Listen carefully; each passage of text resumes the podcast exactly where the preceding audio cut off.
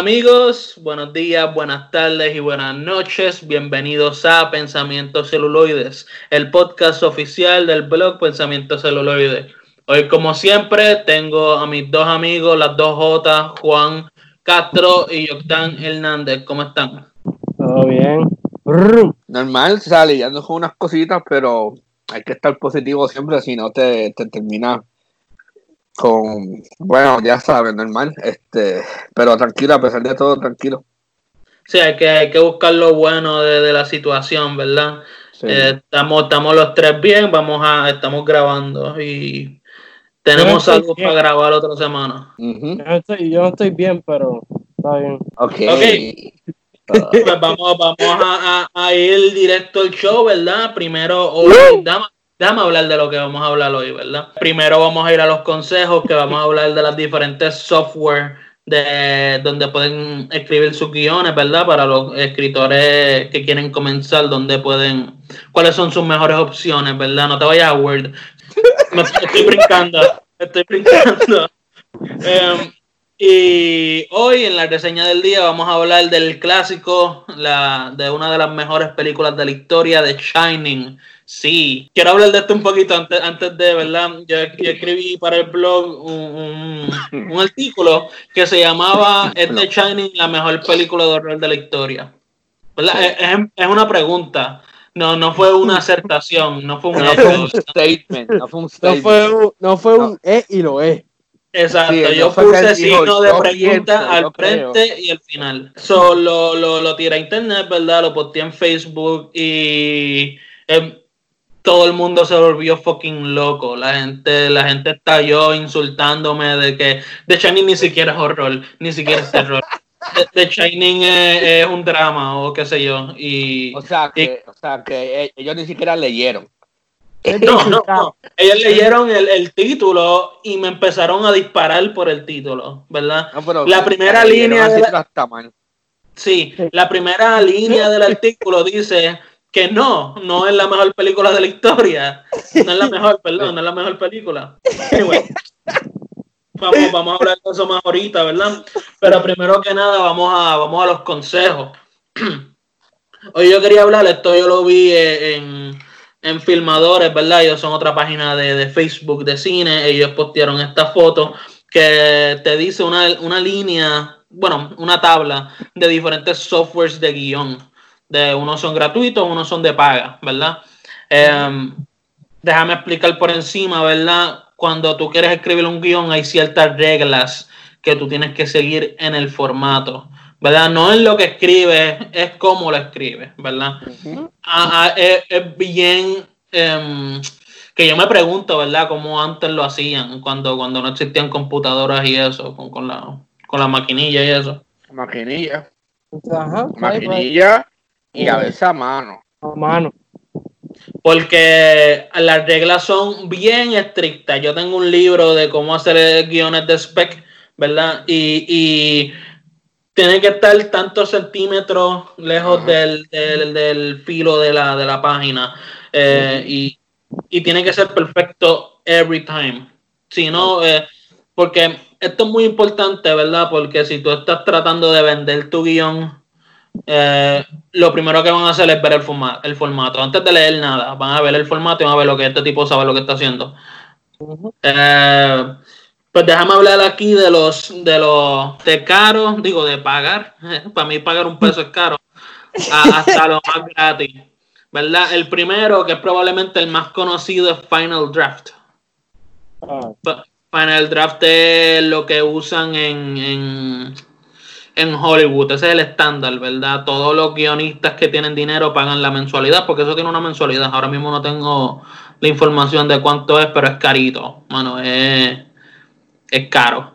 Eh, la segunda es Movie Magic Screenwriter, que también es muy, muy fácil, te da templates y todo para que tú puedas escribir tu guion como tú quieras. Después está el que yo personalmente uso, este es mi favorito. Todo el mundo que me, que me pregunta qué, software de guion usar, yo siempre recomiendo este, que es Fading. ¿Cuánto usas ese, verdad? Sí, yo lo uso, sí, súper bueno. Me encanta, me encanta el software. Y si tú supieras que el que, ah. que sorry, que el que escribió la serie de Chernobyl de, de HBO usa fading, usa el software de fading. Para que vean, ¿verdad? Y esa serie está demasiado de duro y es por sus guiones, es por sus historias. Que by the way, el tipo que escribió eso, yo creo que escribió las películas de Scary Movie. No estoy, no estoy seguro de eso. la cara de ella está, lo dice todo. Yo leí eso, no me acuerdo dónde fue, yo creo que fue en, en un podcast de cine también que lo mencionaron. Este es el, el Fading es, es brutal, ¿verdad? Porque tiene una versión gratuita. Y pero también de, eh, es con paga, ¿verdad? Porque si tú usas la versión gratuita, solo te dejan escribir hasta 10 páginas y cuando lo pasas a PDF va a tener un, un watermark que va a decir esto, esto fue escrito con. Sí. Que obviamente yo soy, yo soy, yo camino con los codos, ¿verdad? Yo, yo soy pobre. Y lo que yo hago es que yo uso fading, pero le borro lo del watermark. le borro el watermark y cuando pasas de las 10 páginas, porque eh, si quieres escribir un largometraje, tienes que pasar de las 10 páginas. Te, Ujú. Oye, Octán se fue. Eh, si pasas de las 10 páginas, tienes que. Tienes, te va a empezar a salir una notificación que dice: Mira, tienes que pagar, ¿oíste? Estás usándolo de gratis. Y, y yo siempre lo ignoro, doy cancel y sigo escribiendo. Y no me, y no me, no me cancela, no me, no me lo quita, ¿verdad? Solo te. De vez en cuando te sale la notificación, que es muy bueno. Y Fairin te deja tener. eh, eh, como post-it notes, ¿verdad? Para que tú escribas tus ideas y qué sé yo, te deja hacer tu, tu portada, es muy Sí. bueno. La siguiente, sí. Yo, ¿tú usas Fading o tú, usas, tú estás usando Celtex? Yo, yo me voy con Celtics porque la cosa es que, by the way, por si acaso, en mi Skype no sé qué está pasando, que se está cayendo y bajando, pero yo sin case, para que sepan que si estoy como que muy callado es por eso. Eh, pero nada, este, yo uso Celtics, pero lo que pasa es que yo no lo uso por internet. Eh, hay mucha gente que lo usa por internet y pues veo que hay muchas limitaciones ahí. Porque te manda a hacer un pro, tienes que pagar una mierda. Yo no sé qué yo hice, que yo bajé el software como tal. Y pues en el Ah. software tam- también me dejo de- también me dejo usar los post lo- los, sticky notes. Me deja me deja hacer la portada. Después que tenga internet, me deja hacer la portada, me deja bajar la PDF sin ningún problema. Y también puedo escribir sin internet, que eso es como que puedo escribir Sí. tranquilo que por esa razón como que no me quejo de Celtics, pero sí he usado Fading y también es buenísimo. So, esos son mi, mi go-to, mi eh, Celtics o Fading. Son mis dos de ir. eh, yo traté de utilizar Final Draft y lo siento mucho. A mí no me enamora Final Draft, yo no sé cuál es el show con Final A Draft. mí tampoco. a mí Eh, excepto la competencia, obviamente la competencia que tienen ellos está cool, ¿verdad? Sí. source, pero Ujú, sí. Pero está cool. Pero yo, si tú lo que quieres es escribir, y esto tiene muchas cosas, pero hay muchas cosas más que tienes que saber antes de comenzar a escribir un guion. Pero Seguro. si tú lo que quieres es practicar el formato y eso, mira, con Fading o Celts, un software gratis que te ayude a, o que te, no te ayude solamente, sino que te acostumbres a saber para qué se utiliza cada cosa, cada elemento. Y otra cosa, esto siempre esto es una ley de vida. Si tú quieres escribir, tú tienes que leer. O sea, y, y, y, y lees cualquier cosa, no tienes que leer nada sofisticado, ni tú lees siempre y cuando leas. Y, y leas cosas buenas y leas cosas malas, específicamente si te quieres dedicar a guiones, pues lee guiones. Y los guiones se consiguen gratis en internet. Ujú.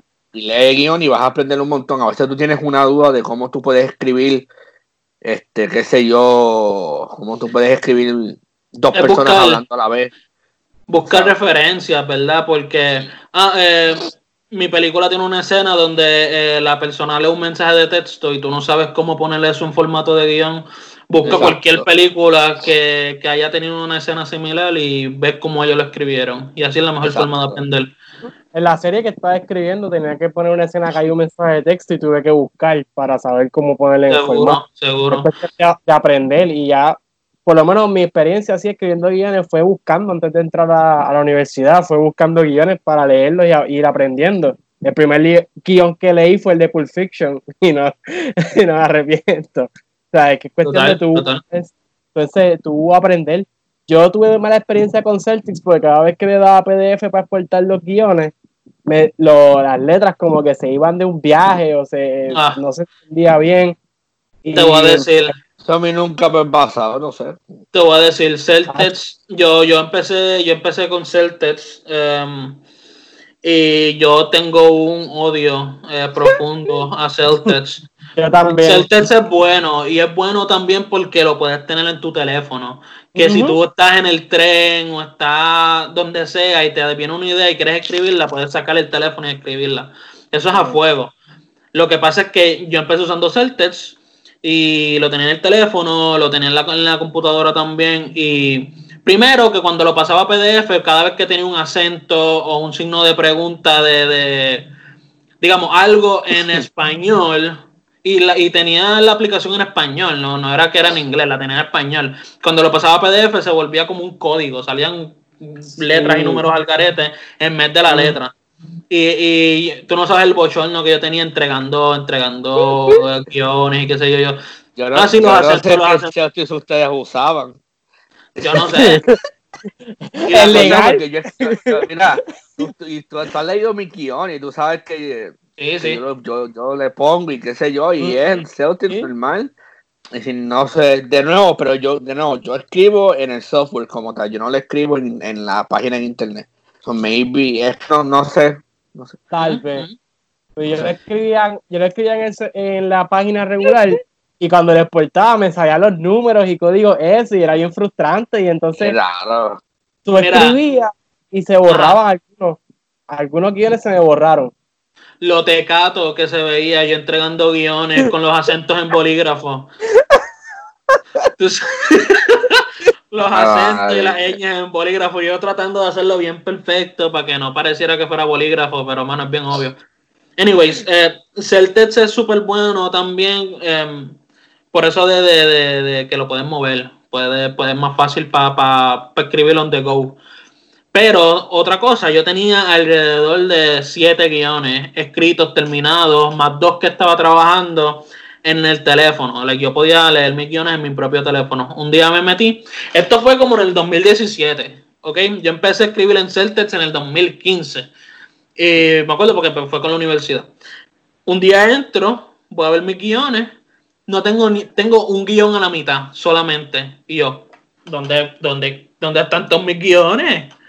Que grabé esto. Yo fui bien inútil y no los grabé de antemano, no los pasé a Google Drive, no los no los guardé en un, en un- Sí, eso es mi No, culpa. no, no, sí. Eso está Diablo. conmigo. No, pero I, I get it, I get it, I get it. Ahí me pasa. La cosa es que yo les envié un email, yo les dije, mira, este, nunca he tenido, pro- bueno, he tenido problemas con Celtex, pero nunca he tenido problemas de que se me borren los guiones. Y me escribieron, no, es que tu trial de dos semanas se acabó. Y yo, ¿qué trial de dos semanas si llevo eh. usándolo dos años? Nunca me dijeron de un.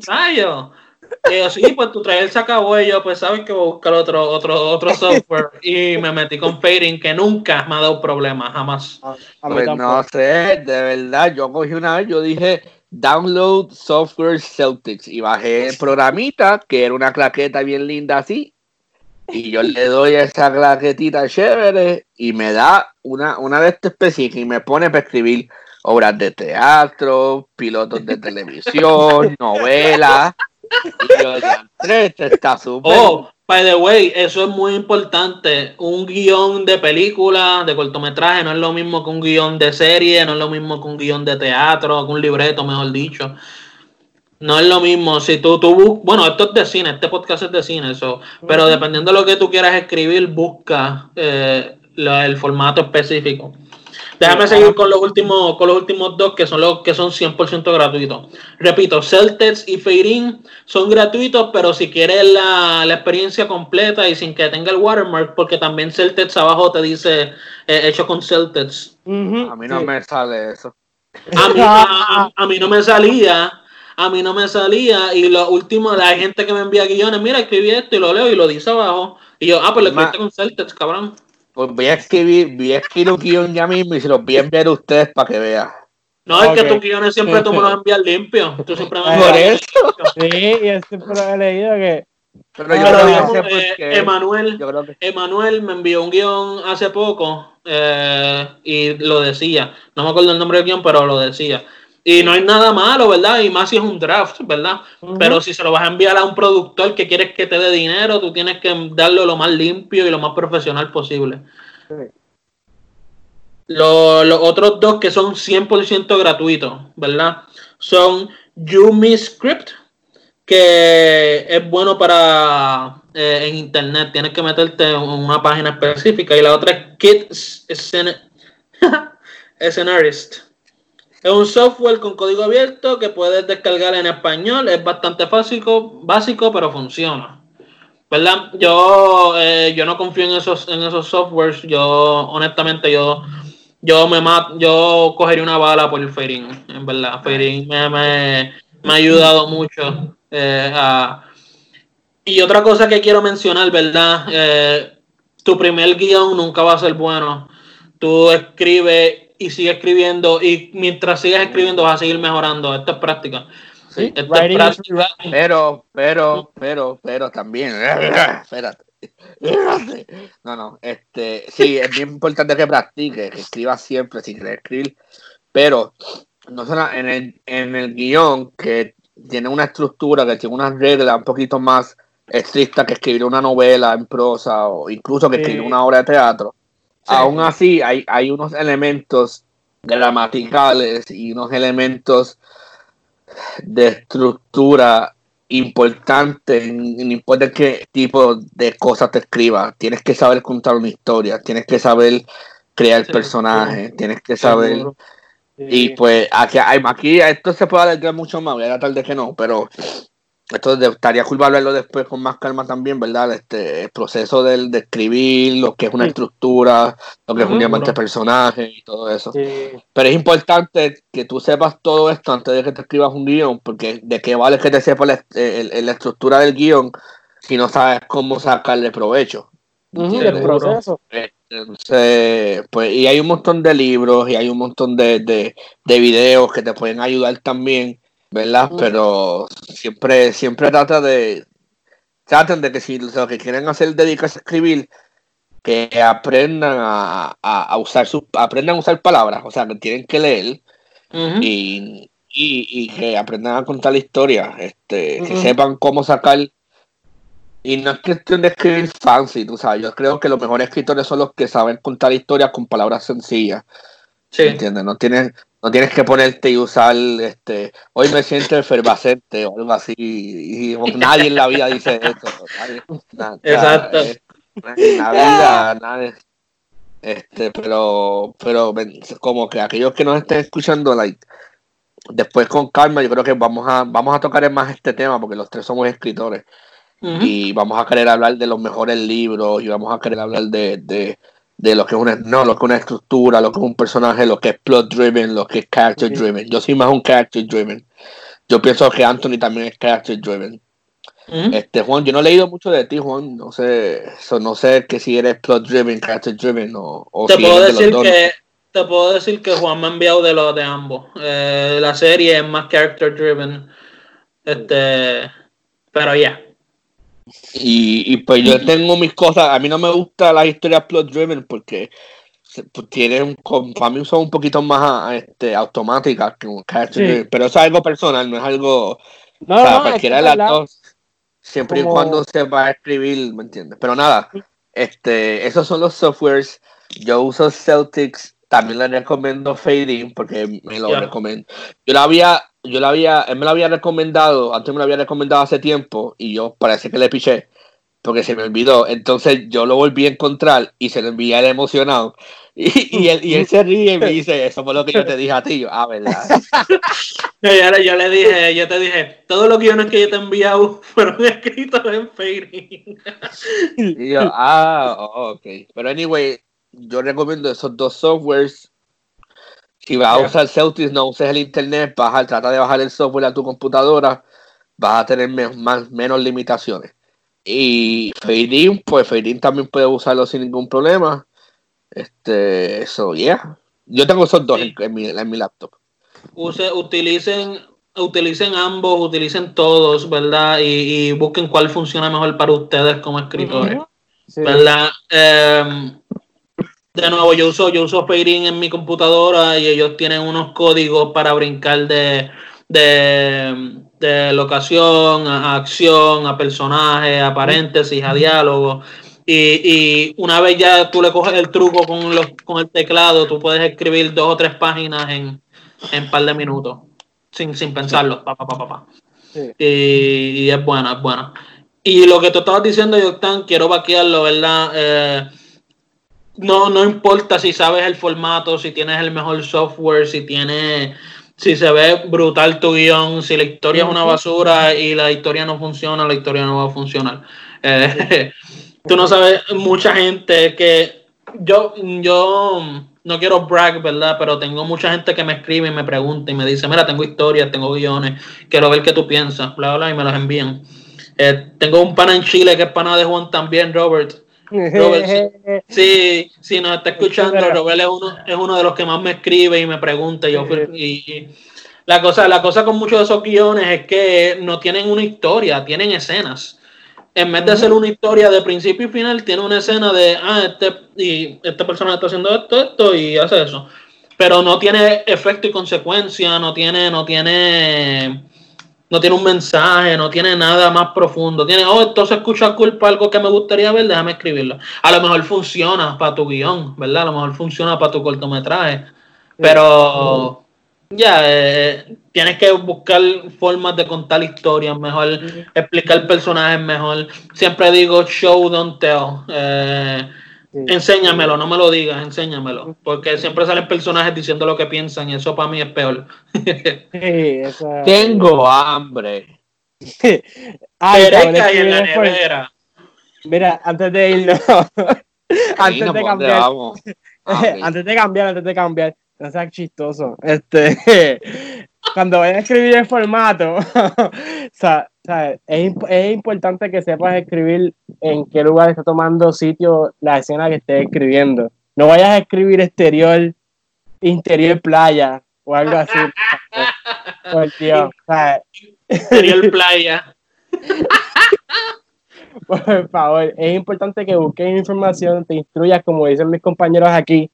Uh, writing is rewriting. Y es importante que tú leas y releas y aprendas y te instruyas. Obviamente tu primer guion nunca va a, ser, va a ser bueno, como dice Anthony, pero de ahí sale. Writing is rewriting. Seguro, seguro. Hay una historia que, Siempre, que siempre me ha gustado que eh, The Sixth Sense, eh, M. Night Shyamalan. Voy a tirar un spoiler para esa película, pero esa película salió hace como 20 años, o no, eso no importa. eh, eh, él, el escritor M. Night Shyamalan, no, no había puesto que, que Bruce Willis estaba muerto en esa película hasta el draft número 10. So, el plot twist más brutal de la película. Se murió. Perdón, el plot twist más brutal de la película, él no lo, ni le había entrado al cerebro hasta el draft número 10. Que él dijo, wow, esto cambia toda la película y funciona. ¿Verdad? es, algo de mantente escribiendo, aunque, aunque nadie lo vea, ¿me entiendes? Yo tengo 20 guiones y se va a hacer uno o dos. ya. Lo importante es escribir y que, y que si de verdad tú piensas que quieres hacer una carrera de esto, hacerle una carrera, no un hobby. Esto no es un gusto, esto es un trabajo de verdad. Esto es un craft, esto es un craft, esto es algo, o sea, yo, yo tengo, yo tengo, yo pienso que en la industria del cine nos, nos sobrevaloran verdaderamente. Y lo, y lo digo porque muchas de las competencias muchos de los festivales tú nunca casi nunca ves, a menos que el festival sea de escritores, tú casi nunca ves como que este amor para los escritores, o sea, como que ah, los dos VIP pases para el director y para el productor si quiere ir. O sea, que ni siquiera ves al productor, es como con el director. Obviamente por cosas de, de, de, de mercadeo y qué sé yo. Pero a veces yo digo, coño, aquí hay personas que se mataron escribiendo esta historia y esta historia va a ganar y no le dan reconocimiento. Y eso, eso a mí me duele porque me ha pasado a mí y le ha pasado a mucha gente y todavía, todavía siento que, por lo menos aquí en Puerto Rico, como que no se le da ese respeto, esa admiración al escritor como se le debería. Esa es mi opinión en el caso, pero tenemos sentimientos también. este. Sí, sí. No, y, la gente no ve, ¿verdad? Tú ves un guion de cinco páginas, ¿verdad? Y, o de las páginas que tengas. Y uno no piensa, ah, tú tuviste que haber escrito eso en un par de días. No, pa, yo, yo, yo, como escritor, yo desarrollo los personajes, desarrollo la historia, escribo el final, escribo el principio, escribo em, cómo llega de punto A a punto B a punto C, ¿verdad? Y, es un trabajo mucho más allá de lo que tú ves en la página. Yo tengo libretas llenas de información, llenas de historias que yo puedo escribirle de historia al personaje y eso y esa información no ponerla en el guion, ¿verdad? es solo para... Y, y, yo, y, y, a veces me dicen, yo están como tú puedes escribir un guion en un día. Yo digo, porque antes del guion está todo esto, antes está el, de nuevo la estructura del personaje, la estructura de historia, los diamantes, este, la, premisa está bien trabajada, la escaleta está bien trabajada, la premisa. Y cuando tú tienes todo eso ya y está todo definido y todo cae, tú puedes escribir un guion en un día. Después que tú tengas todo eso, obviamente no va a quedar perfecto, vas a seguir trabajándolo. Pero ese es el truco técnicamente, porque en verdad no hay truco. Es dedicación, es disciplina. Exacto, Sobre todo, te tiene que gustar. Sí, sí. Yo, yo, a mí me encanta escribir guiones más que escribir novelas o escribir historias cortas. La razón es porque a mí me gusta esa estructura, a mí me gusta tener esas reglas, me, me ayuda. porque si yo tengo más opciones de cómo se puede hacer algo, mi mente se baila en blanco y va a decir, diablo, puedo escribirlo de esta manera, pero, pero, puedo escribirlo de esta. Cuando, cuando tienes una estructura como un guion, ahí no hay mucho break de jugar. Hay break de jugar, dependiendo de lo que estés escribiendo, pero, pero tienes que seguir las reglas más o menos, y eso es lo que me gusta de, me siento más seguro escribiendo un guion que escribiendo una novela. Oye, oye, te entiendo porque. Ajá. No, no, no y, los nombres primero porque iba, iba, a decirle algo a Anthony, pero es más como. No, no, dilo, si yo no tengo nada así importante no, no. para estudies. ¿Cómo tú vas a decir eso? Ya. es la verdad. Que, que, no, diga eso, después la gente dice que yo soy puli contigo o algo así. no, no, pero. No, que yo. Que, estoy... Le iba a decir. Ajá voy a decirlo, ya voy a decirlo. Ah, este, a Juan, este, Juan Anthony está diciendo, ¿verdad? Que él escribe guiones, que, que no le, como que no, no ha escrito novela y eso. A mí me gusta, yo escribo novelas, ¿verdad? Y he escrito cuentos cortos. Voy a poner en el spotlight a Anthony y a Juan si leyó los cuentos. Quiero que me dé tu opinión de los cuentos que te he enviado, porque quiero ver tu cara al decirme que te gustó o no te gustó. Ya tú me dijiste, obviamente, pero. Ah. I'm just bragging. ah, diablo. Ah, bueno, voy a tapar la cámara y voy a decir, no sepa distinguir. No, mentira, mentira. No, es que yo escribo unos cuentos, escribo unos cuentos, ¿verdad? Y pues yo soy un poquito inseguro en cuestión de eso, porque, pues, qué sé yo, no sé. Y pues se les envía a ciertas personas para ver qué piensan. Y he tenido de, de, todo un poquito, ¿verdad? He tenido como que esto funciona, no entendí esto, esto está cool, pero que la mayoría ha sido positivo. Que, que eso, eso me, hace, más, más, más, sentido, me hace, me, hace sentir bien. Y tú quieres que algo? por ciento que te diga negativo, que, que te diga lo negativo. voy a ser honesto, ¿verdad? a, mí me gustaron tus cuentos. Lo, lo, que, lo, lo que, para probar que, que, yo sí leo lo que, lo que, lo que critico, yo siempre intento como que decirle, mira, puedes hacer esto con esto, puedes hacer esto con aquello. Eh, porque yo odio, ¿verdad? Que yo te envíe un guion a, a, ti en general, a una persona, y me diga, ah, sí, está bueno, está cool. Yo, yo siento que no lo leyeron cuando me dicen eso. Sí, sí, es como que, hermano, te lo envié no solo para que me dijeras que esté bueno, sino para que me digas qué piensas, qué puedo cambiar, qué, funciona, qué no funciona. Yo, si, yo si a mí me gusta como tal y no le veo nada bueno en el momento, lo que digo es me gustó más esta parte, me gustó más esta parte, para que sepa que lo leí. Pero decir como que, ah, me gustó. Seguro, o sea, yo no te yo no te lo estoy enviando para ver si te gusta. Yo te lo estoy enviando para que para que me debatas de qué tú crees que, es bueno del guion o qué tú crees. y, yo soy honesto con cojones. Juan, Juan, tú sabes que yo, que yo jodo con cojones. Yo le he dicho a Juan, mira, este, este final se parece mucho a este final de esta película, ¿qué tal si lo cambia? O, o, o, busca una manera para hacerlo más único, ¿verdad? Yo creo que Juan se frizó. ya mismo viene Juan, ya mismo viene Juan pues él sabe que yo soy honesto y con todo el mundo, ¿verdad? Porque yo quiero que, y lo que todos los artistas deberían hacer, deberían querer mejorar, no quiero, si yo soy bueno, no voy a subir de lo que estoy, yo quiero seguir subiendo y mejorando y perfeccionando. Y, con opiniones es, que eso pasa, ¿verdad? Eh, tus historias yo no las he leído todas, yo solo leí creo que la de eso y, no me acuerdo si otra más, mano. Yo sé que tú las enviaste, pero no me, no, en verdad no. Sí, yo se las había enviado para que Yamil leyera también. No sé si las leyó, pero. Por lo menos Yamil lee todos mis guiones. Porque Yamil es de los que me dice, diablo mano, pero esto, o diablo mano, pero lo otro. Y de verdad busca cosas de que hablar en el guion, en el guion, en la historia, ¿verdad? No, no solo por joder, ah, está bien cool, eso está bien cool.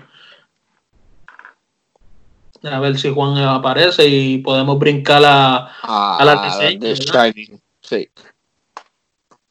Pues lo que puedo decir, ¿verdad? Eh, utilicen esos softwares a su favor, búsquenlo y, y explótenlo eh, y vean cuál les funciona mejor. Todos tienen algo diferente.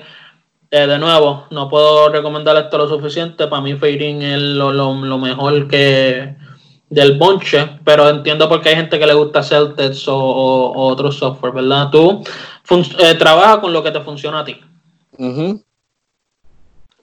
Juan, como que. Juan está ahí. No, no está ahí. A mí me pasó lo mismo ahorita, como que se estaba desconectando y yo, pero yo tengo internet. Yo desconecté el PlayStation y el Switch porque eso es lo que chupa internet. Sí. Mira, en lo que llega Juan, te voy a contar algo que pasó ayer mientras veía Hereditary. Sí. La terminé de ver, cool, whatever. Mi abuela se acostó a dormir, eran como las 2 de la mañana ya. Y yo, pues, me quedé viendo un poquito Prison Rex. Y yo, bueno, me voy a acostar a dormir. Apago la televisión y estoy preparando las cosas y el televisor se prende. Yo digo, ok, tal vez como es el, control del Roku, pues tengo que apagar con el control del televisor normal. Lo apago y se vuelve a prender. Y yo, está bien, está bien, normal. La, yo pienso que es mi hermana, pero mi hermana estaba en el cuarto por el carajo viejo por allá. Y yo, ok, pues la apago con el televisor normal y guardo los controles, los guardo. Y me acuesto. Y estoy, pasa como 30 minutos. Y estoy así viendo mi teléfono. Y el cabrón televisor se vuelve a prender. Y yo, ay, Dios mío. Ay, Dios mío, no. ¿Por qué? No sé qué carajo fue lo que pasó. No sé por qué el televisor se estaba prendiendo solo. Pero la volví a apagar. Después quedé un rato en la sala. Ajá. Y después la apagué otra vez y ya. Y. y yo lo desconecto y lo voto. Yo no sé qué, no sé cuál es el stand de ustedes o la mayoría de la gente que esté escuchando sobre estas cosas, pero si un día hablamos de historias de fantasmas o qué sé yo, guay, papá, todo lo que yo tengo para contar. Pero... Yo nunca, jamás en mi vida he tenido una experiencia paranormal. Ay, papá. Y, me gustaría, porque yo, yo, escribo de, yo escribo de esa mierda, ¿verdad? Eso me gustaría tenerlo, pero no, no pasa. Juan entró y se fue. ¡Juan! Está como caído todavía. Aquí estoy, aquí estoy, es que la luz está yendo en casa. Ah, ah que oye. Sí, Wanda que está. Me dio con joder ahí. Pero ya volvió, ya está bien. Sí, sí, sí volvió, volvió. Estamos. Afuera. Pero. ¿Tenías algo, ¿Tenías algo más que decir de, de, de, los, de los guiones y de los softwares antes de brincar a The Shining? En verdad, sí, lo que tuve así fue que este, de los libros que, de los cuentos cortos que enviaste están, están cabrones, que yo me he dejado llevar a la vez, he estado buscando información de cómo escribir el libro y también me he dejado llevar también a la vez por, lo, por el formato en el que escribe, porque así uno aprende. Ojo, es el formato, no es nada más, porque el que estoy escribiendo es de época de 1920 por allá. Y de nuevo, así uno aprende. Y, y así. Ahora me dijeron que querían que escribiera como una, una obra, un play. Y estoy como que instruyéndome. Oh, estoy instruyéndome, buscando información, how to write it, porque me interesa también. Y eh, más estoy escribiendo el libro y más los guiones que estoy escribiendo, ciertos monólogos que me pidieron. Y, mano, es súper interesante, ¿sabes? Que es, el, la, cómo cambia el formato y el renglón, el renglón por el que te tienes que dejar llevar. Y es muy interesante. Y de nuevo, uno, así es que uno aprende. Yo todavía no sé que no estoy escribiendo bien el libro y sé que una vez lo escriba tengo que arreglar todos los horrores ortográficos, el formato, pero de nuevo, así es que uno aprende. Y writing es rewriting. Exacto. Sí. Pues mira, sin más preámbulo, vamos a brincar a, a, The Shining, ¿verdad? Eh, la película, un clásico de 1980. Yo creo que esta es la película más vieja de la que hemos hablado. Tiene un soundtrack espectacular. Eh, The Shining fue escrita y dirigida por eh, Stanley Kubrick, va a decir Stephen King, mano. Escrita y dirigida por Stanley Kubrick, alguien más la, escribió con él, no me acuerdo el nombre del otro escritor, ¿verdad?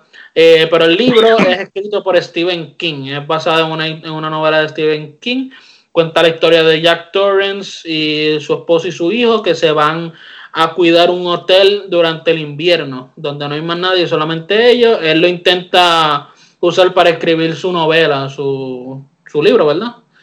Y pues, si no han visto la historia, están 40 años tarde, si no han visto la película.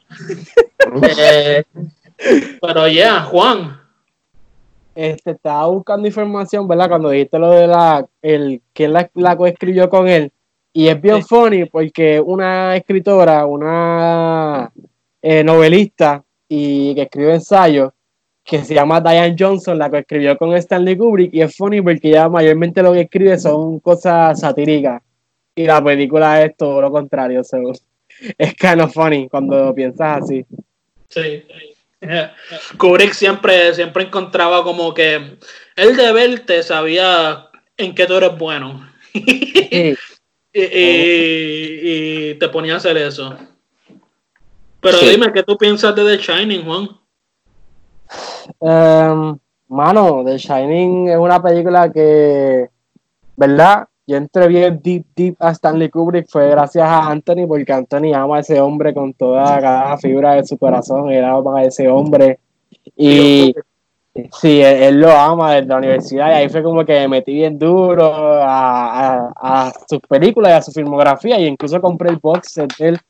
Y cuando ya había visto The Shining, nunca la había visto pues a dar corta, ¿verdad? No la había visto antes. Y cada vez que la daban me daba miedo por el imagery, porque siempre cogía la escena del perro con el tipo y, y decía, no, no, no, no, no, y la, quitaba.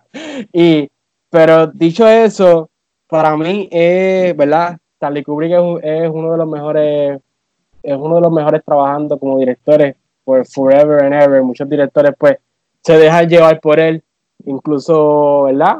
Yorgos Lantimos. Y de verdad, eh, esta película de Shining es como una, una de sus, una de su, ¿verdad? No es, no diría que es mi trabajo favorito de él, pero es uno de sus mejores. And I love it. I love it de por sí. Es bien dark, es bien inquietante y, y siempre tiene como que ese looming, ese, esa, esa, ese miedo de que sabes que algo malo va a pasar, esa incomodidad de que lentamente te, lleva y te, y te adentra la película y tú sabes que algo está mal y quieres como que hacer algo, pero la impotencia de no poder hacerlo ayuda, al igual que la cinematografía y la, la historia. Es súper, este, te llega. Y de verdad, eh, la película cuando la vi, eh, me afectó un poquito de cierta manera porque no esperaba pues ver lo que vi de la película. Eh, y de nuevo la vi con mi hermana. Pues mi hermana, ella, ella es una. Ella le ama las películas de terror. Tiene todas las de Evil Dead, todo, Y ella ama The Shining. Ella ama The Shining y Doctor Sleep. También lo, la, la película y el libro. Y bueno. sí, de verdad que sí, un De nuevo, la música, el score es súper es súper brutal. Es uno de mis scores favoritos de una película. Y es bien morbosa, la cinematografía es bien claustrofóbica, que era lo que intentaba decir ahorita. Y se siente como, como alguien siguiendo, como que, como además de nosotros, la audiencia, como que algo, alguien, una presencia está siguiendo a estos tres personajes en el, en el, en, el hotel. y, y cada vez que la veo como que encuentro algo nuevo y, y, eso es lo que me gusta de, la, de, de, Stanley Kubrick como director, que es uno de esos directores que mientras más tú ves sus películas, tú puedes como que descubrir algo nuevo, tanto en, en cinematography como en el writing. Y eso a mí me, me, me, encanta de un director que pueda hacer eso, porque no todos pueden hacer eso. Y este, la psico, eh, de nuevo, lo, hay, un, hay un quote que, que, leí que dice que lo real es bueno, pero lo interesante, lo interesante es mejor. Y la película es tan resonante por las cosas que, que, que pasan y más a personas que han tenido experiencias con, con cosas sobrenaturales y han tenido ah. familiares que han pasado presos. Mm, yo, yo, yo, sé que está, yo también. Y como que pega de cierta manera. La, la, película pega de cierta manera. Y de nuevo, yo amo la película, amo, amo la cinematografía, amo el score, amo las actuaciones. Sé que a Stanley Kubrick no le gustó mucho la película, que a Stephen King, pero. Stephen King. Stephen King.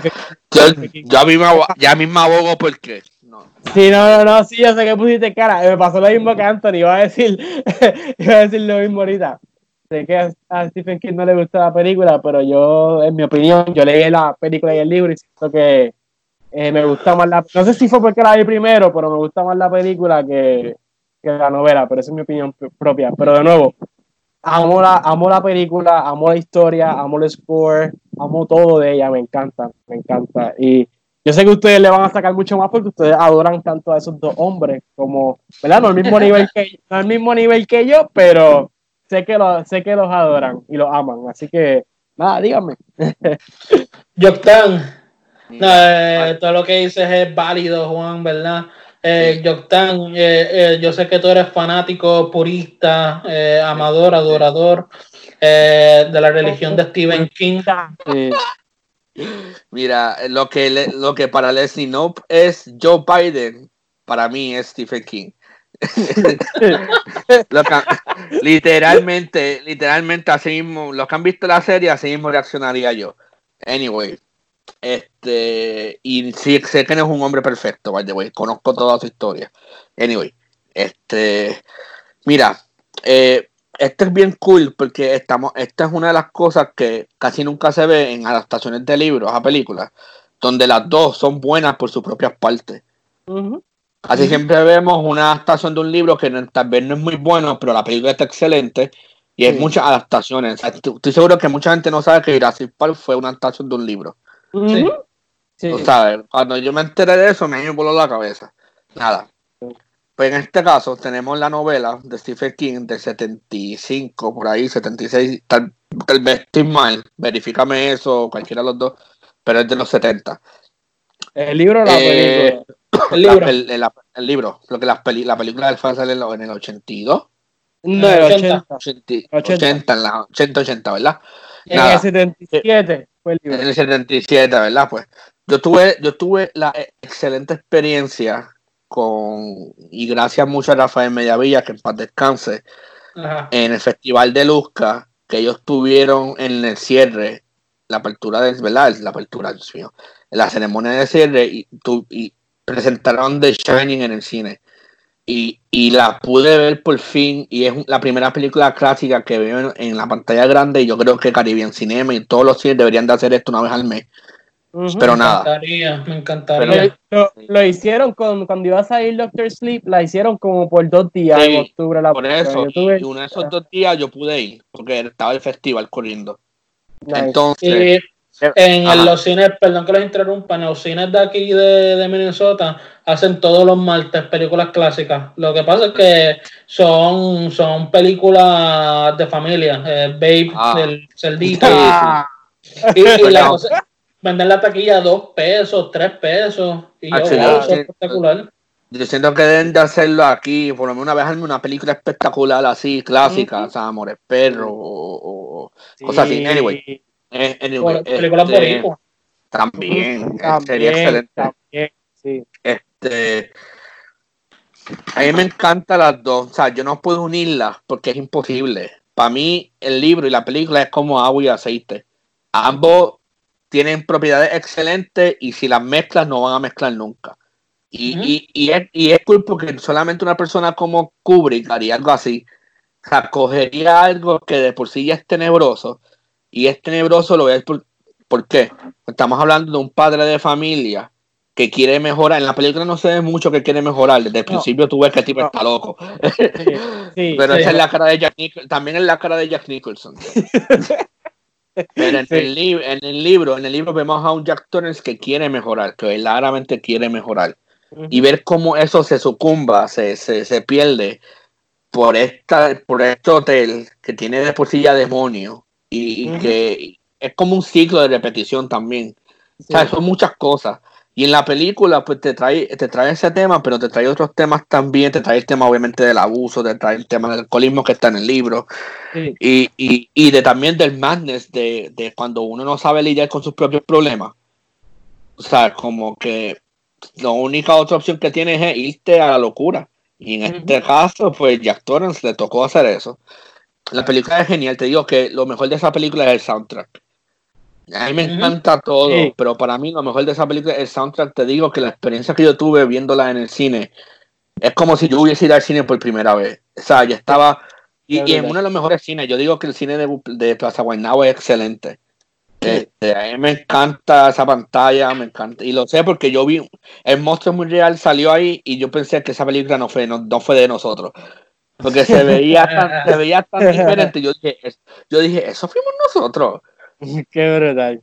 Pero nada, eh, eh, la vi ahí y le digo que, aparte de una persona que estaba gritando las líneas, ah. literalmente, antes de. yo quería matar a ese tipo, pero nada. Ah, aparte de eso, la experiencia me hizo no reconciliar, sino me hizo apreciar, apreciar, mucho más esta película y, el trabajo que es que es todo. Y de nuevo la película tiene su obviamente su sus cosas que pasó verdad en behind the scenes cómo fue que, lidiaron con con se me el nombre de ella ahora. De Shelley Shelly Duval, y me entiendes, hay unas cosas que obviamente pues, yo no estaría de acuerdo como ser humano, pero pues, y, y, aún y, pues, quitando eso un rapidito, porque sí existió, pero ajá, yo creo que Stanley Kubrick verdaderamente sí era un genio y, y yo creo que aunque de nuevo se fue por una línea espectacularmente diferente del libro, creo que era lo correcto. Ya nosotros habíamos mencionado que no hay mucha gente que sabe lidiar con, con o no sabe, no sabe verdaderamente interpretar la prosa de, Stephen King. Más que Mike Flanagan hasta ahora, que le están haciendo hacer de todo. al esto, al esto, al esto de King, al esto de King. Pero yo creo que fue bien inteligente de su parte, aunque King se haya molestado. Pues, tú sabes, es, una, es, es otra, sabes, es otra de esto de arte, es otro, es una adaptación y es una visión nueva, no sé, no, no podemos esperar lo mismo.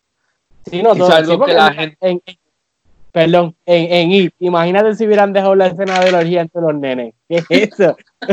o sea, yo sé que es una metáfora, pero en el libro, eh, eh o sea... en, el libro no, en el libro pasa en verdad, pero este, pero, pero, no, no voy a justificarlo, el tipo está empericado. Pero nada, nada, nada. Ah, no voy a decir nada sobre este tema porque no quiero que me saquen de contexto y después me pongan de años en el futuro. Sí, no. Mira lo que dije en el podcast, se le acabó la carrera por culpa de nosotros. No, me, me en la cabeza, en las redes sociales, me odian, nada. So, no voy a hablar de este tema. A menos que hable con alguien o sea, que me... Pero no voy a hablar del tema aquí en vivo, a mismo, no en vivo, pero al aire, al aire. la, cosa es, la cosa es que, que, que yo creo que Lee Kubrick hizo lo correcto al hacer lo que tenía que hacer. Porque él cogió estos personajes y lo hizo de él. O sea, él no cogió estos personajes de Stephen King y dijo, vamos a hacerlo en el cine. Él cogió estos personajes y dijo, yo creo que Jack Torrance sería así desde el principio.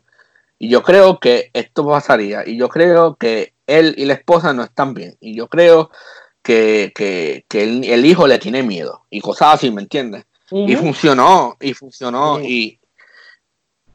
Ok, ahora, back to question, la pregunta al blog que escribió Anthony. ¿Es esta película la película más aterrorizante de miedo que existe? Absolutamente sí. No, mentira, no. No, no lo es. No, lo es. no, ya no. No lo es. Objetiva y subjetivamente no lo es. Porque es que es muy vasto y hay demasiadas otras películas y hay mucho, es una, de nuevo, es otra conversación. Escuché a Anthony decir que hay gente que habla del exorcista. Yo te puedo decir que hay gente que dice el exorcista no es una película de terror. Y yo, no, claro que no, hasta que veas a tu hija en el aire así vomitando y hablando mierda. Cuando, cuando veas a tu hijo o a tu hija haciendo eso, pregúntate si la película da miedo o no. Eso, mira, y, la cosa es que la gente no entendió la pregunta. Yo no dije si era la más aterrorizante, yo dije que era la mejor. Y tampoco acepté eso, no es la mejor tampoco. Exacto. Eso, eso es gusta buscar problemas, a la gente le gusta rápido como que corregir a la gente por, la gente la gente no lee y no y no analiza, va rápido a discutir. Ese, sí. ese, ese, ese, esa cultura a mí no me gusta mucho del internet. Por eso yo trato de casi nunca opinar ni poner cosas porque es que me voy a, me voy a y, no quiero. si tuviera, si tuviera los grupos de los que yo estoy participando para promocionar la página y eso, Tú no puedes escribir nada, mano. Hablé de, de The Poughkeepsie Tapes, ¿verdad? Y yo dije, esta película para mí, a mí me traumó, me... me y todo, el mundo, ¿qué, ¿qué clase no eres un cineasta real. Ajá, como que... Exacto, como que, mano, a mí me gusta debatir, me gusta hablar, ¿verdad? Pero también así, yo no voy a insultar tus gustos. hablando de eso un poquito, no sé si ustedes saben que pues estamos en Super 8, estamos compartiendo unos posts de mejores actores, mejores actrices. Sí. Entonces, pues Joy una vez puso en uno de esos grupos dos unos actores y este grupo se le viró encima, se le viró encima a Super 8 diciendo, dije, ah, ya sabemos que Super 8 no sabe nada de cine porque cómo va a poner actores de Hollywood y actores internacionales también. Y yo me que yo digo, es una, es una opción, esto no es, esto no es los mejores, esto es. Esto no, esto no son las Olimpiadas. Ajá, Es, una opinión. la cosa es que pues, yo, yo es una persona que cuando le llevan la contraria, como que se, no, yo voy a atacar. Y yo digo, Joy, son personas de internet, esta gente no ha hecho películas esta gente no hace, no ha hecho cine. Esta gente estudió cine, pero no, no, no lo hace. No le hagas, no le hagas caso. Y yo, y no, esto es lo que le voy a escribir. Y nosotros, cabrón, no hagas esto porque le vas a. Él va a ganar el pichea. Lo que vas a hacer es que la página sea peor. Porque la gente va ah, esta es la, la página que, que siempre pelea con el público. Yo lo que hago, ¿verdad? Cuando me escriben cosas así, yo escribo, ah, eh, la opinión tuya es válida, ¿cuál es tu favorita, verdad? Si, si no piensas que de no es tu favorita, ¿cuál es la favorita tuya? Y así creo una conversación, ¿verdad? Pero siempre siempre hay gente que quiere que quiere nada más debatir por joder, nada más por, por, por, ah, tú estás mal, más nada. O por llevar la contraria. es, como que, es como que, ajá, y eso a mí no me gusta, a mí no me gustaría que un tipo de persona, nada. Eso está en todas partes de internet, so si tú tienes un programa, una página o te gusta subir cosas, te vas a encontrar con estas personas. So, ah, ignóralo, tú eres mejor que ellos. en, verdad, no me arrepiento de decir eso porque esa, no sé.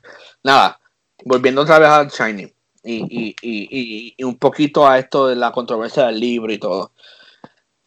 No, yo digo que no se puede mezclar. Yo creo que tú debes de apreciar el libro sin pensar en la película. Y creo que debes de ver la película sin pensar en el libro. Yo amo a Stephen King y quiero mucho a Stanley Kubrick. amo un poquito más a King que a Kubrick. Pero, pero, pero, o sea, las dos hacen cosas diferentes. La verdad es que Stephen King, como cineasta, es malísimo. Pues no sé si ustedes han visto sus películas. sí, sí. yo lo amo, pero que no se me acerque, a, a menos que, bueno, digo, yo estoy tratando de coger unos derechos de uno de sus cuentos, pero. pero... Aléjate, de la cámara, señor King. Por favor. Y, y Stanley Kubrick, digo, no sé si él ha escrito novela o no, o sea, lo más seguro va y tiene como siete novelas escondidas.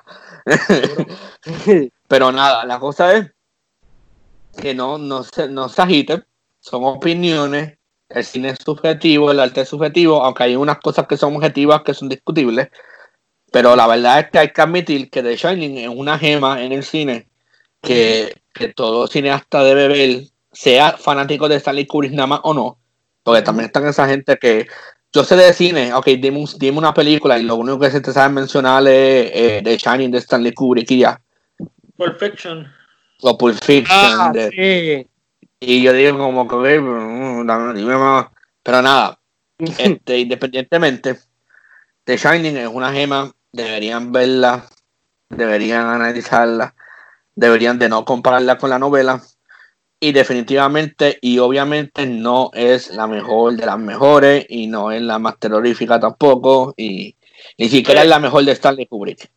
Tal vez para, para alguna persona que esté escuchando esto lo es, ¿verdad? También, y eso, también. Eh, eso está totalmente bien, eso no, no hay problema con eso, pero lo que te da miedo a ti, lo que te aterroriza a ti, es diferente de lo que aterroriza a Juan o a o a mí. y y, no, no, y tampoco no es diciendo o no es decir que esta película es mala, porque la gente también son bien extremas y tú dices, no, no es la mejor. Ah, pues entonces es una mierda. No, tampoco. La gente se va a un extremo u otro. Gracias. Eso es otra cultura que yo odio, que es como que o, es la mejor o es nada. Y yo digo, no puede ser buena y ya. Tú sabes, como que yo de nuevo, yo de verdad tener conversaciones con gente que yo digo, fíjate, a mí no me gusta mucho esto y rápido, ¡Ah! que no, ¿qué? Ay, que, o sea, me, mandan a matar y todo. Como que, ojalá te mueras y te odias. Y yo solo dije que no pienso que es la mejor historia, pero es mi opinión, tú sabes. Lo que a mí no me gusta, a ti te puede gustar. Exacto. Exacto, exacto, y esto es objetivo, ¿verdad? Las películas de Yacas, las películas de Yacas no son películas. Eso, esos son mockumentaries. Porque no, no voy a decir nombre, ¿verdad, Juan? Estábamos en una clase y, y, el profesor estaba diciendo cuál es su película favorita a cada persona y alguien dijo Jackass. Y toda la clase hizo como que Jackass. Ok, háblame, háblame de la cinematografía y el lenguaje audiovisual de Yacas, por favor. Ah. Pues un tipo grabando al chamaquito, eh, haciendo cosas locas por dinero. ¿Verdad? Yo le pago, ¿verdad? The Criterion Collection. No, no, pero de nuevo, si a ti te, no estamos diciendo que Jackass es una porquería, no estamos diciendo que es malo. todos hemos visto Jackass, todos hemos, nos hemos reído con Jackass, pero objetivamente no, no es una película. Es, bien estúpido como yo me yo mismo me contra contradicto, ¿verdad? Eh, es una película. Contradicción. Si te gusta duro, ¿verdad? A mí me, me encanta y si sale la cuarta la voy a ir a ver, pero... Claro, claro que sí. Pues déjame, déjame hablar de la película aquí, ¿verdad? Eh, si ya leyeron mi blog, pues voy a prácticamente resumir lo que escribí en el blog, ¿verdad? No, yo no pienso que es la mejor película de rol en la historia, pero sí pienso que es una de las más importantes, es una de las más icónicas y es una de las más trascendientes. Esta película, aunque salió hace 40 años atrás, mano, tú la ves ahora y te puede eh, traumar, incomodar de la misma manera. Y, la cosa es que gracias a The Shining, gracias a esta película, es que muchas de las películas de horror que tú ves ahora eh, existen, ¿verdad? Em, eh, The Shining trajo horror mediante ambientación, mediante mm. visuales que no realmente te, asustan, ¿verdad? No son de, de brincar al frente tuyo, son visuales, imágenes y audio que, que te incomoda, te hace sentir fuera de lugar, te hace sentir que no perteneces ahí, ¿verdad? Te hace sentir que poco a poco, igual que el personaje de Jack Thornton, se estás perdiendo la cabeza poco a poco, ¿verdad? Porque, y, y, también eh, es algo de este, este, es mi problema, ¿verdad? Yo analizo las películas poniéndome los zapatos de los personajes. Hay gente que dice, no, eh, no da miedo por tal razón. Y yo, sí, pero imagínate que tú entras a un hotel donde estás solo y, empiezas a ver cosas raras y, tu hijo empieza a hablar con su mano por alguna razón, qué sé yo. Y, si te pasara eso a ti, que tú estarías igual de loco. estás en un hotel gigantesco solo y con que se me prenda la luz, yo me voy. Ves una sombra, ¿verdad? Donde sea, ya como que... Y, y de nuevo, de nuevo, y, y para no, para no interrumpirte mucho, ya pasó por cosas y, y de nuevo, el miedo, el mismo miedo es subjetivo, porque lo que me da miedo a mí no te da miedo a ti. Pero tú sabes, o sea, para mí es una situación que aterra, quedarme en un hotel solo por un, por, o sea, es, por todo el invierno, prácticamente. Oye, quedarte solo donde sea. Eh, eh, bueno, esta película también es muy importante para los tiempos de ahora. Mira cómo la gente está actuando por un par de semanas de insolación. Sí. imagínate, imagínate así, imagínate de esta manera. Sin, sin internet, sin, sin sin las cosas que nos entretienen a nosotros, él solo se tiene a sí mismo y a, a su familia, ¿verdad? Pero él es un padre eh, irresponsable que no le está prestando atención a su familia. Eh, em, no sé, eh, solo puedo decir que esta es una de las películas que si quieres estudiar cine debe, o quieres aprender de cine tienes que verla. Puedes pensar lo que tú quieras, pero nadie, nadie puede negar que es una buena película. A lo mejor no te da miedo, a lo mejor no te da miedo, a lo mejor no te va a asustar, no te va a incomodar, como yo digo, pero de que está bien escrita, tiene un gran guion, gran cinematografía, grandes actuaciones, eh, imágenes que, que, se han vuelto icónicas en el mundo Sí, en el mundo de, de, pop culture, de la cultura pop, ¿verdad? Eh, las gemelas de, del pasillo. En tú lo has visto en Los Simpsons, en Family Guy y en otras películas. Se le han hecho parodias, se le han hecho tributos. Mira, puñeta, Ready Player One tiene una, una sección como de 15 minutos nada más cuando yo vi eso, cuando yo vi eso, dije, ¡ah! ¡Ay, Dios mío! esa fue la mejor yo no, Mira, yo no voy a perdonar a Juan nunca. Yo no voy a perdonar a Juan nunca. Porque Juan vio Ready Player One primero que yo. Y, y rápido me escribió y me dijo, cabrón, no te voy a decir nada, pero hay un, hay algo que le hacen tributo a Stanley Kubrick que te baja, que te baja. Ya te lo dijo, ya te dijo todo. Y yo dije, todo. Duro, yo pensaba, yo pensaba como que, bueno, si están haciéndole a videojuegos y qué sé yo, a lo mejor alguien tiene el avatar de Stanley Kubrick o de lo de The Shining o de, o de cualquier otra cosa, o de, de Alex DeLarge, qué sé yo. Pero cuando yo veo que de verdad le dieron 15 minutos, 15 o 20 minutos a, a una secuencia espectacular, hermano, que yo no sé cómo lo recrearon, ¿verdad? Eh, bueno, a computadora, ¿verdad? Pero es impresionante y, se nota el amor que tienen los cineastas presentes de, de, Kubrick y su trabajo en el pasado, ¿verdad? Porque era perdón, era, mi intención, era que estaba tan emocionado cuando era, y, mi, hermana y mi hermana dijo ¡Oh, hasta mi hermana que no sigue que no está de esto del cine estaba bien hype porque reconoció que era de Shiny y yo ya yo, yo, yo te amo yo te amo y te adoro pero no te voy a perdonar jamás. Nunca te voy a ah. perdonar va a esperar que pase otra cosa así y te lo va a poliar a ti. Como quiera como quiera me voló la cabeza. él, él intentó él intentó hacerlo pero no, ok, esto es fuera del tema, esto es fuera del tema. Pero me acuerdo cuando salió Avengers Infinity War.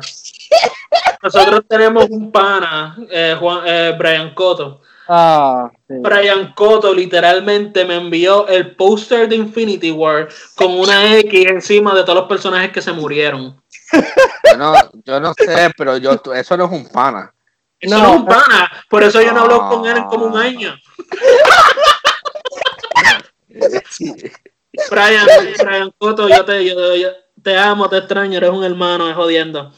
Pero eso no se hace, ¿oíste? Porque yo dije, esto es embuste, esto tiene que ser...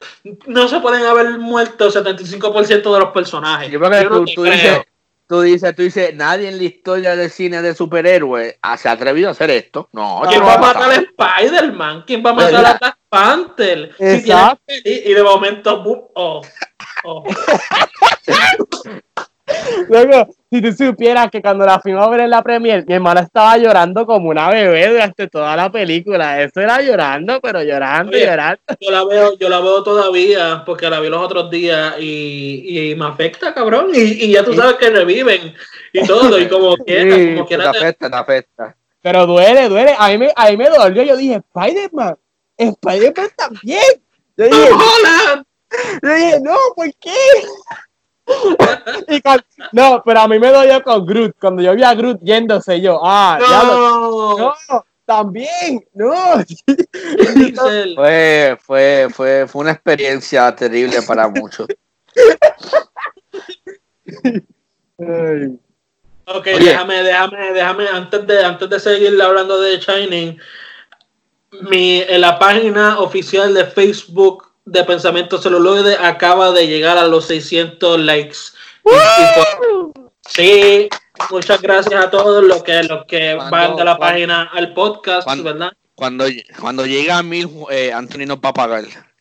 Sí, así que, por favor. Si quieren que Joctan y Juan coman en par de, en par de semanas, pues denle like a la página. No, pero en estoy, bien contento con lo porque la página está subiendo bastante rápido. Ayer llegamos a los 500 y ya hoy estamos en 600. So, ah, para mí eso es súper cool. Eh, me encanta hablar de cine, me encanta tener gente que le gusta hablar de cine y etcétera, ¿verdad? Pero para terminar de hablar de The Shining, ¿verdad? En conclusión, eh, mucha gente cuando posteé el, el, blog nuevo, mucha gente me escribió que el exorcista es la mejor, ¿verdad? Que el exorcista le pasa el rol a The Shining. Pero eh, el exorcista, por, por, más que yo no lo he visto en varios años, ¿verdad? Pero el exorcista no envejeció muy bien. Los efectos especiales y, y, los visuales no.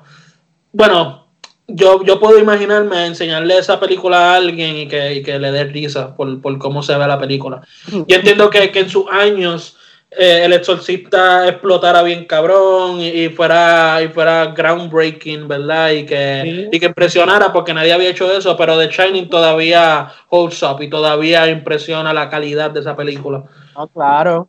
Bueno, mi, mi Mai, yo compré la de Exorcist y la tuve que guardar porque mi Mai no la quiere que yo la, que yo la muestre y tiene que estar guardada en, en, en mi caja. Fue un, fue un, fenómeno. Yo hace poco vi un, vi un en Shutter que todas las personas que les guste el horror tienen que tener este subscription channel. Shutter. Tiene, tiene una miniserie que se llama Curse Films. Y la primer episodio es de Exorcist. Y, y ¿verdad? te habla de estas películas notorias que, que, pues, que han sido, entre comillas, registradas como malditas porque cosas pasaban antes, entre y después de la producción. Y pues verdaderamente esto fue una noción grande. O sea, es la primera vez que se veía algo así, ¿me entiendes? Y, y hasta el sol de hoy todavía hay personas que no la quieren volver a ver o, o, que le tienen una un estigma de como que de que si esto se ve en casa, mi casa va a estar maldita. Sí, no, bueno, para irme, para irme más lejos, mi abuela la fue a ver al cine con mi abuelo, mi tío, su hermano y con mi mamá, que era una bebé. Y a ella por poco no la dejan entrar porque era una bebé, pero la dejaron entrar. Ella me cuenta eso como si fuera ayer.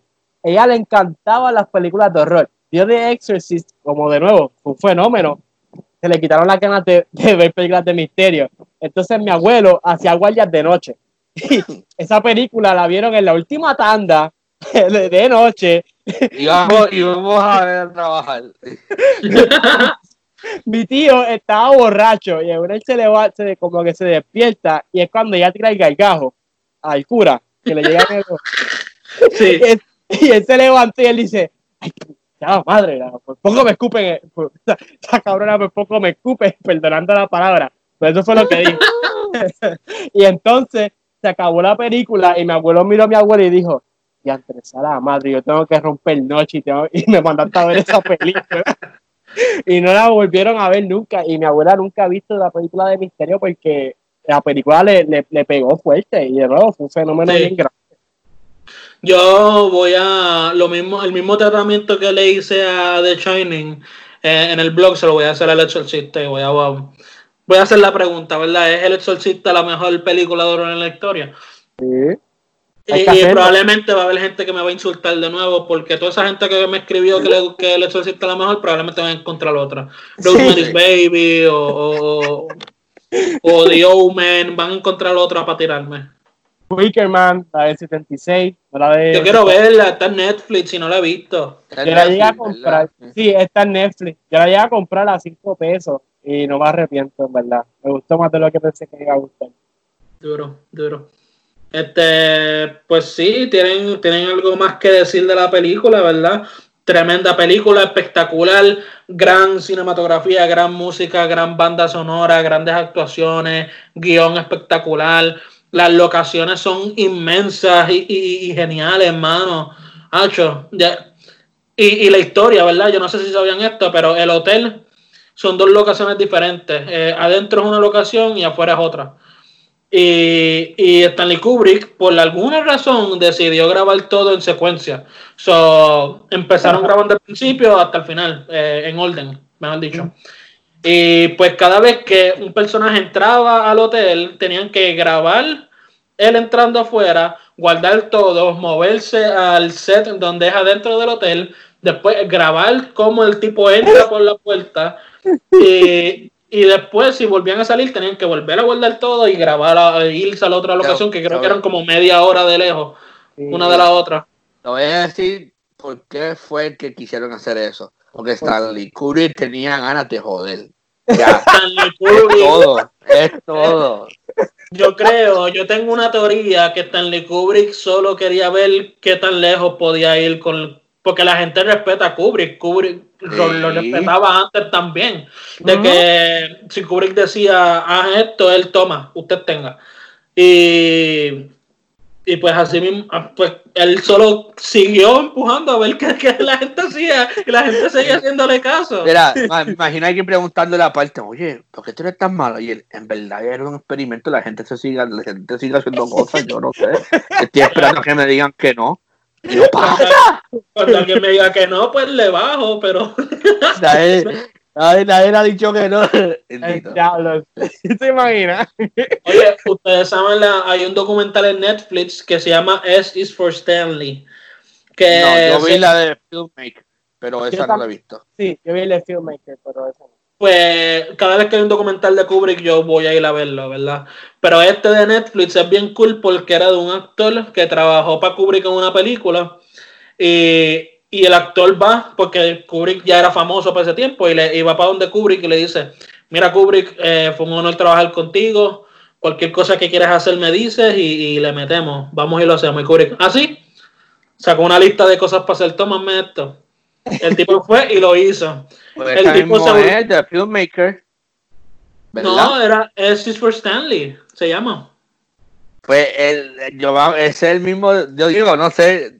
Pero parece, sí. El, actor, el actor salió en, en, en, esta película clásica.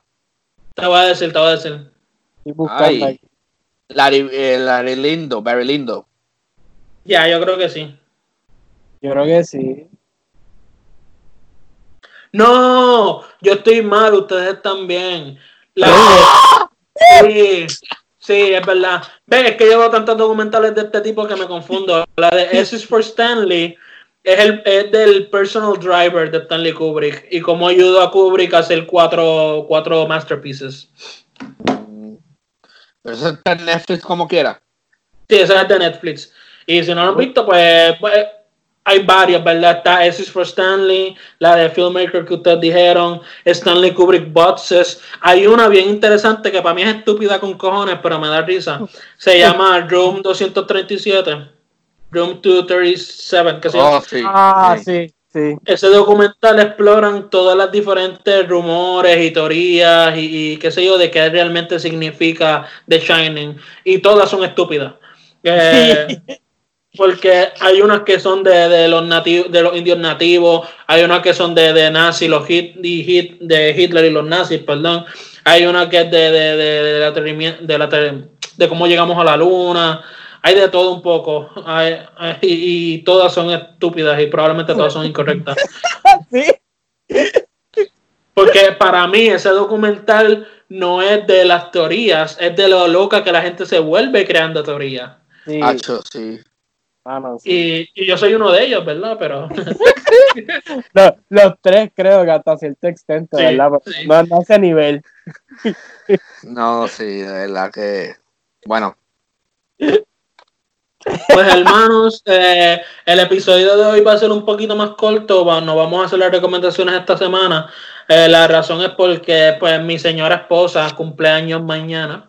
Oh. Y sí, y yo pues voy a ella está trabajando hoy y voy a preparar el apartamento porque quiero, o sea, es lo menos que puedo hacer, yo no trabajo, yo no hago nada voy, a, voy a limpiar el apartamento, voy a decorarlo un poco y ya cuando salga este episodio va a ser el día después de su cumpleaños, así que mi amor, felicidades, que cumpla mucho más y que Dios te bendiga. Felicidades, Amali. Felicidades, Un año, un año más aguantando a Anthony. Sí, yo no sé cómo ella puede. Yo tampoco. Ninguno de nosotros sabemos, de verdad. Por eso, es que ella, tiene el cielo gano, ¿verdad? Tiene que estar con, mis con mis estupideces y mis ideas todo el tiempo. y... con un cineasta. O sea, yo, sí, pero yo sé por qué.